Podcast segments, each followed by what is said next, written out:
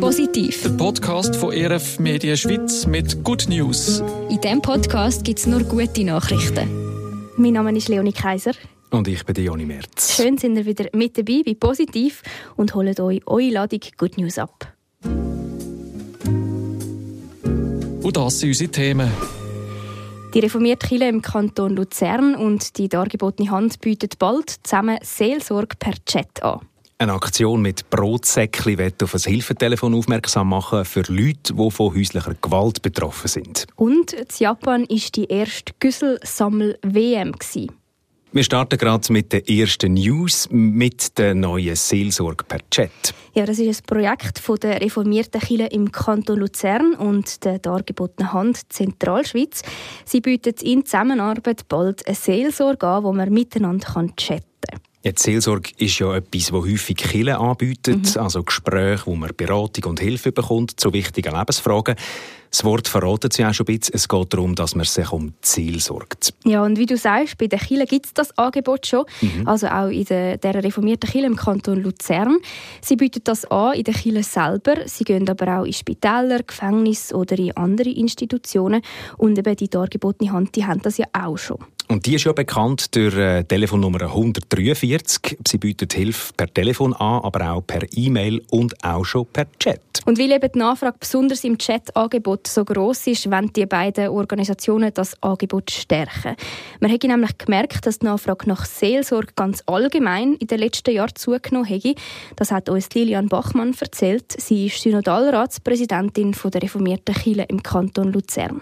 Es ist natürlich auch ein das Resultat aus den vergangenen Jahren, wo wir einfach gesehen haben, dass die Krisen ähm, und Herausforderungen in der Gesellschaft sich häufig und überlagern und die Leute einfach zunehmend äh, herausgefordert sind, auch in Bewältigung vom Alltag und die Nachfrage nach Seelsorge sehr, sehr gestiegen ist und weiterhin steigt. Und wo wir eben nicht präsent sind, ist im digitalen Raum und darum ist das Projekt eigentlich eine sehr wichtige und sinnvolle Ergänzung und aus dem Grund gibt es jetzt dann eben das Angebot, wo man per Chat kann ein Seelsorgegespräch haben Genau. Finanziell hat der Prozess im letzten Mai gestartet.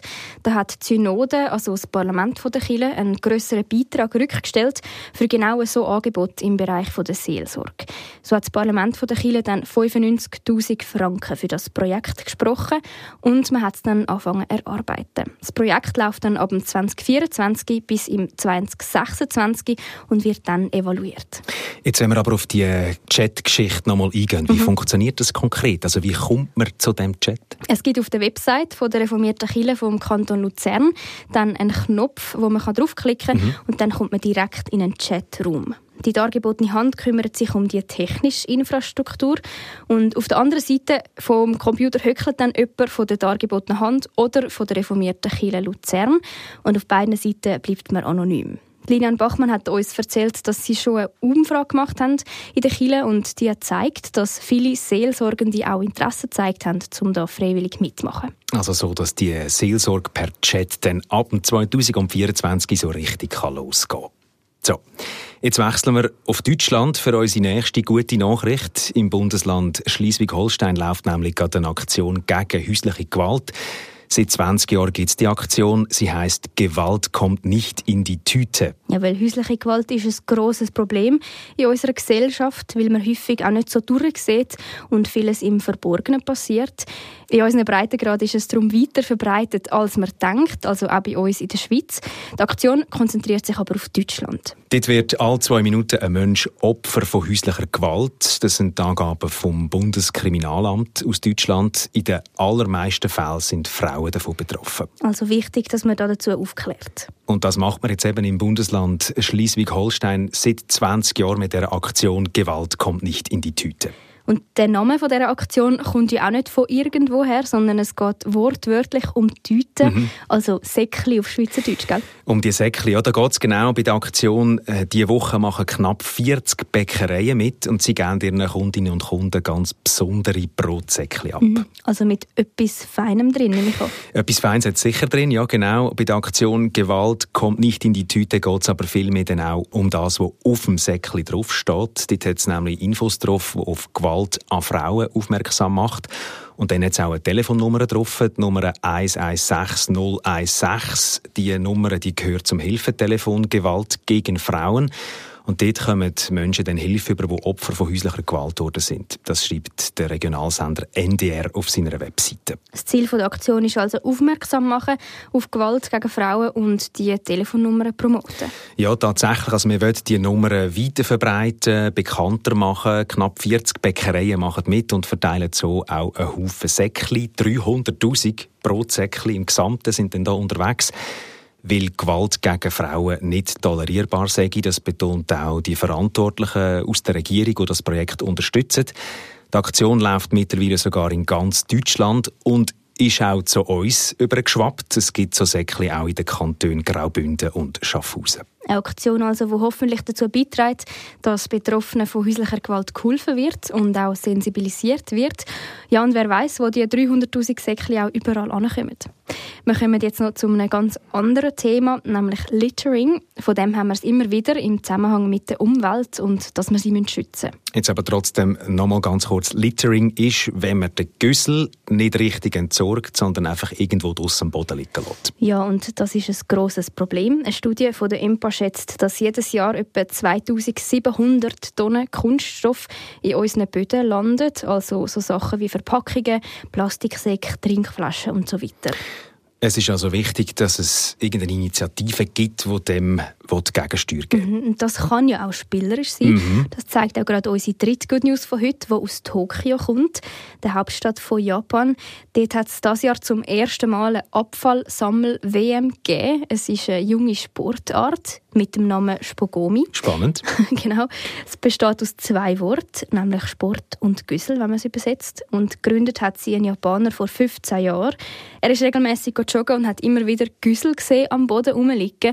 Und er hat dann angefangen, den aufzulesen und hat sich daraus ein Spiel gemacht mit verschiedenen Regeln. Und er hat dann Jahre später seine Bekannten eingeladen zum Mitmachen. Und so ist das Spiel dann auch zur Schule gekommen und so weiter. Und jetzt eben, wie du gesagt hast, ist sogar eine Weltmeisterschaft daraus mhm. Entstanden, eine Güsselsammel-WM.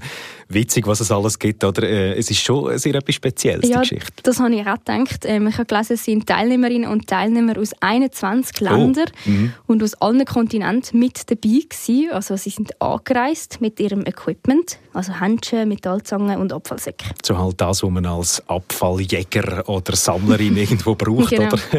Tönt irgendwie nach einem richtig professionellen Wettbewerb. Ja, ich habe in verschiedenen Medien gelesen, dass vorher sogar nationale Ausscheidungsturniere organisiert worden sind. Okay.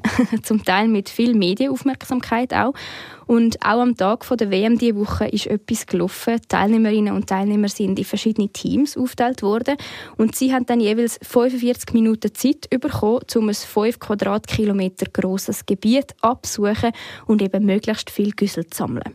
Und ich nehme an, am Schluss dann die, die am meisten gesammelt haben, haben gewonnen? Jein. Es ist zwar auch bewertet worden, wie viel Abfall man gesammelt hat, aber es ist nicht das einzige Kriterium gewesen, sondern der Güssel ist nachher auch noch in 20 Kategorien sortiert worden und je nachdem hat es dann eben mehr Punkte gegeben. Also Volumen und Art vom Abfall haben bewertet. Zigaretten und Kaugummis sind zum Beispiel hoch, besonders hoch mhm. bewertet worden. Insgesamt hat man so 550 Kilogramm Abfall einsammeln und gewonnen hast am Schluss das Team von Großbritannien. Okay, also eine Freude für die Insel und vermutlich auch für die anderen, die mitgewirkt haben. Und natürlich eine Freude und auch eine gute Nachricht für die Sauberkeit von Tokio. Das sind unsere Good News für diese Folge von Positiv. Welche Good News sind ihr begegnet? Schreibt es uns gerne. Positiv der Podcast von ERF Media Schweiz mit Good News. Und das ist der Briefkasten für eure guten Nachrichten. Schreibt uns über das Kontaktformular auf erfmedien.ch-podcast.